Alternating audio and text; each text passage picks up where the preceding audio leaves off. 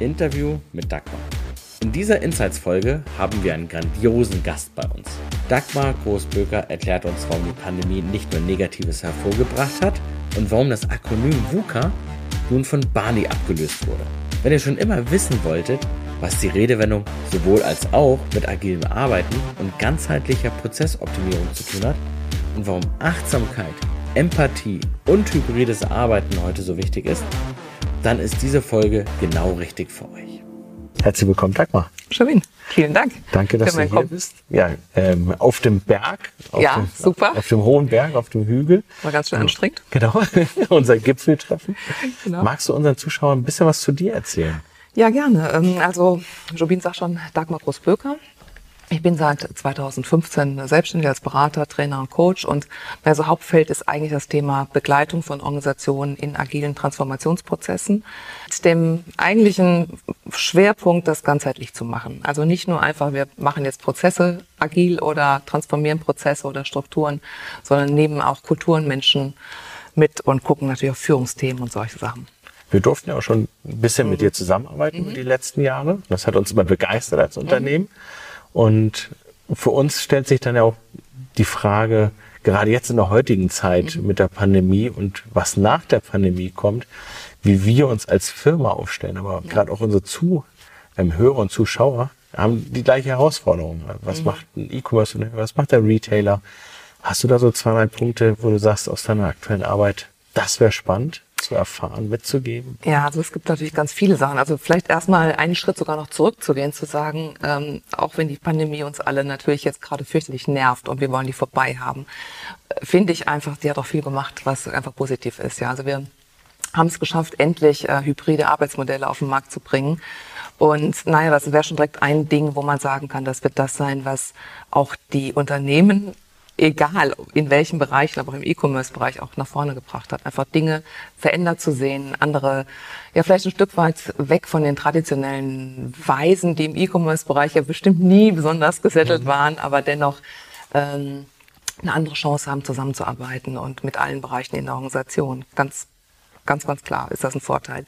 Ähm, andererseits, und das ist das, was uns ja alle noch weiter betrifft, unabhängig von der, oder äh, auch ohne die Pandemie wäre das definitiv so, ist dieses ehemalige VUCA-Thema, ja, also dass mhm. man sagt, wir haben eine große Volatilität und wir haben eine Komplexität. Übrigens ist auch dieses VUCA mit abgelöst worden in einem neuen Begriff, der heißt BANI. Was bedeutet Barney? Barney ist auch ein Akronym. Mhm. Also ich finde Akronyme eigentlich schrecklich, aber es erklärt so vieles und macht es manchmal einfacher. Also Barney heißt brittle, also das heißt, wir haben eine Zerbrechlichkeit. Mhm. Ähm, wir haben das A für anxious, was heißt, wir sind ängstlich mit den Themen. N für non-linear, also das heißt, wir haben keine Linearität und was früher zum Beispiel war, haben eine Ursache gehabt für irgendwas und wussten, die Wirkung ist so. Und mittlerweile durch Komplexitätsthemen haben wir keine Klarheit mhm. mehr, was die Ursache, was die Wirkung nachher sein wird bei einer Ursache. Und das letzte ist halt das Thema I für incomprehensible, also wir verstehen die Dinge gar nicht mehr mhm. so genau. Und das führt natürlich weiterhin dazu, dass wir eigentlich immer in einer Welt leben, die für uns sehr, sehr äh, unverständlich sein wird. Und, und äh, wir brauchen irgendwelche Mechanismen und Methoden und dafür gibt's das Akronym zu sagen, was leiten wir denn davon ab? Wie können wir denn da jetzt auf einem anderen Weg sein? Ne? Und schön ist, dass bei Bani im Gegensatz zu Buka die Pandemie mit reingekommen ist. Also auch ähm, Sachen wie äh, Ideen, dass wir plötzlich nicht mehr einfach zum Friseur gehen können oder dass wir plötzlich nicht mehr ins Restaurant gehen können. Also was sind ja. der ganze Branchen sind ja ganz stark betroffen. Und naja, das führt dann dazu, dass wir alle speziell jetzt auch als Führungskräfte, du hast gerade die, die E-Commerce-Leiter angesprochen, du hast die äh, CDOs angesprochen, alles Leute, die in einer starken Führungsposition stehen und vielleicht auch an manchen Stellen umdenken sollten, ja, und können. Und gibt es da so, so Tipps? Wie würdest du als E-Commerce-Leiter oder als CDO mhm. sagen, was wären deine Top drei Sachen, wenn du neu in der Firma einkommst. Was würdest du dir da anschauen? Ja, es, es sind manchmal Sachen, die hört man jetzt gar nicht so gerne. Ich würde die jetzt auch nicht so gerne hören, muss ich zugeben. Aber ich weiß, dass es das Thema ist, dass es einfach dazu führt, dass wir uns auf drei Sachen fokussieren müssen in der Führung. Und wir tun es meistens sehr, sehr schnell, dass wir sagen, äh, ja, leading my business. Ja, und das können wir alle relativ gut, glaube ich. Wir wissen, was wir zu tun haben. Wir wissen, was für Sachen gefragt sind. Wir wissen vielleicht, wie wir gewisse Dinge in Strukturen und Prozessen ändern müssen. Wir vergessen dabei oftmals, dass das Thema Leading Myself Ja, also wie schaffe ich das zum Beispiel Achtsamkeit und Resi- Resilienz für mich selber zu haben oder auch das Thema Leading Others oder Leading My People gut hinzukriegen. Und da würde auch das Thema Achtsamkeit und auch ja ein Stück weit mehr auch Empathiethematiken hinzukommen, weil das Verständnis dafür, wie sich Leute in Organisationen aufgrund von Pandemie auch gerade fühlen oder wie die damit klarkommen, dafür ist eine Führungskraft auch da. Und vielleicht auch ein Beispiel aus der Praxis. Wir hatten im Vorfeld schon mal drüber gesprochen. Hybride Führung oder auch hybrides Arbeiten bedeutet ja, dass ein ganzer Teil der Menschen auch vielleicht in irgendwelchen Homeoffices sitzt, die aber gar nicht da sitzen wollen. Und äh, warum wollen die da nicht sitzen? Weil denen einfach Kontakt zu Menschen fehlt. Und auch da mit Empathie zum Beispiel schaffe ich es vielleicht eher zu sagen, okay, wer ist denn jetzt wer von den Leuten, die da sitzen? Und nicht unter dem Kontrollaspekt, sondern unter dem Aspekt, dass ich versuche, den Menschen da abzuholen, wo er halt wirksam arbeiten kann. Und das ist dann unterschiedlich, denke ich mal. Ja, definitiv. Das abhängig ist unterschiedlich, ganz klar. Ja. Gibt es da irgendwie so pauschale Regeln, dass du sagst, ähm, dass man irgendwas ableiten kann oder? Ja, natürlich, wenn man lange im Business ist, dann sieht man schon an der Nase, wie jemand ist. Leid. Äh, weil man sieht schon, ob jemand ähm, mehr an jemand ist, der mehr auf sich auf Arbeitssachen fokussiert oder mehr auf Menschen fokussiert. Und die Leute, die sehr, sehr kontinuierlich äh, mehr so ja, arbeitsorganisiert unterwegs sind und sich auf Details konzentrieren, ähm, sind eher die Leute, die auch gerne im Homeoffice arbeiten, ungestört sind. Ja. Während die Menschen, die Menschen zum Arbeiten brauchen, also mehr als Team auch kooperieren wollen, denen fehlt das einfach. Denen fehlt einfach der Kontakt zu anderen Menschen, sich irgendwo in der Kaffeeküche auch mal einen Kaffee zu trinken und auch das Socializing macht ja auch ganz viel einer wirksamen Arbeit aus. Und du hast ja, also zwei Sachen will ich jetzt nochmal miteinander verknüpfen. Einmal OKR. Mhm. Ja. Da machst du ja auch ganz, ganz viel. Ja. Und auf der anderen Seite die Persönlichkeitsanalysen. Also ich, kenne dieses Modell mit den vier Farben, Ja, die vier zum Beispiel. Farblehren.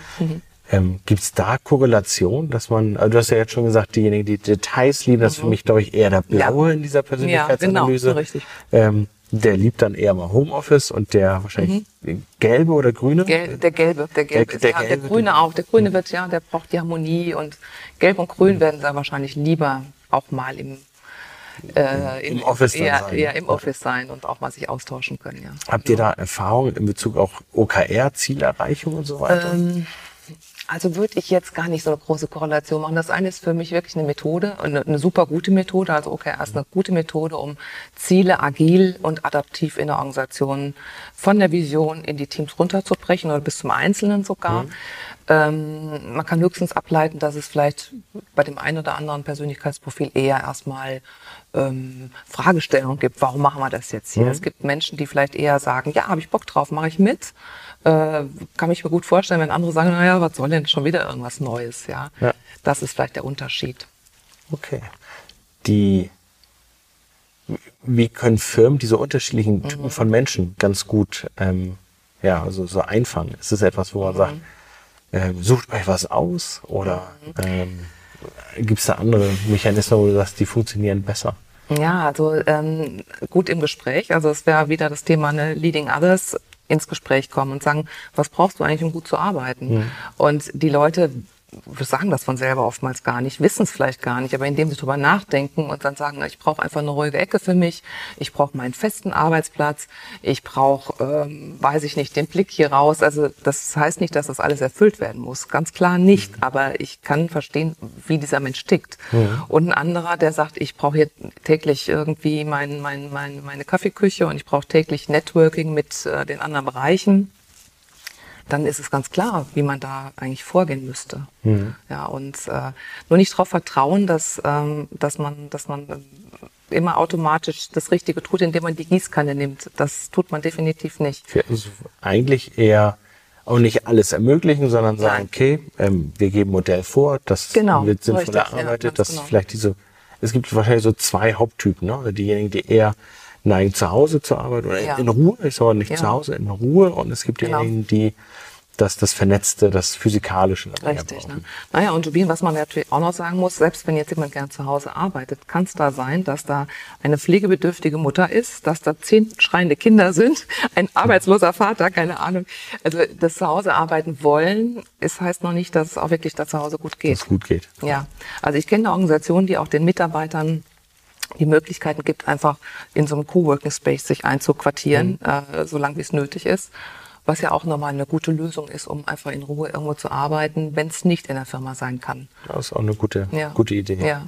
Hast du noch so zum Abschluss zwei, drei Tipps in dem Zuge, wo du sagst, ähm, das würdest du den, den Führungskräften des, des Blogs hier, des Vlogs mit, mitgeben wollen? Ja, ähm, was würde ich gerne? Also ich habe immer schon so ein paar Sachen gesagt. Also, also eine Sache wäre definitiv für mich, ähm, weil ich weiß, dass viele auch im E-Commerce-Bereich natürlich auch mehr vielleicht manchmal so aus viele auch blau dabei sind, ja, mhm. so, ne, und sehr, sehr, als blau im Sinne von mehr in die, ins Detail gehende Menschen, ähm, und dass sie vielleicht auch zulassen, oftmals auch mal mit einer Intuition vorzugehen. Also Intuition, ich habe da Diskussionen schon ewig geführt, ne, nein, wir müssen rational entscheiden, auch so Amazon, ne, ist ja mhm. komplett immer rational. Aber ich glaube, wir brauchen einfach an manchen Stellen auch mal das Thema Intuition was ja oftmals Frauen nachgesprochen wird, nachgesagt wird. Ich bin sicher, Männer können das auch. Ja. Glaubst du an uns? Ja, da glaube ich ganz fest dran, weil die Intuition in Kombination mit dem Ratio einfach nochmal eine ganz andere, andere Welt aufmacht. Mhm. Und gleichzeitig auch das Überlegen, ich glaube, das müssen wir auch lernen.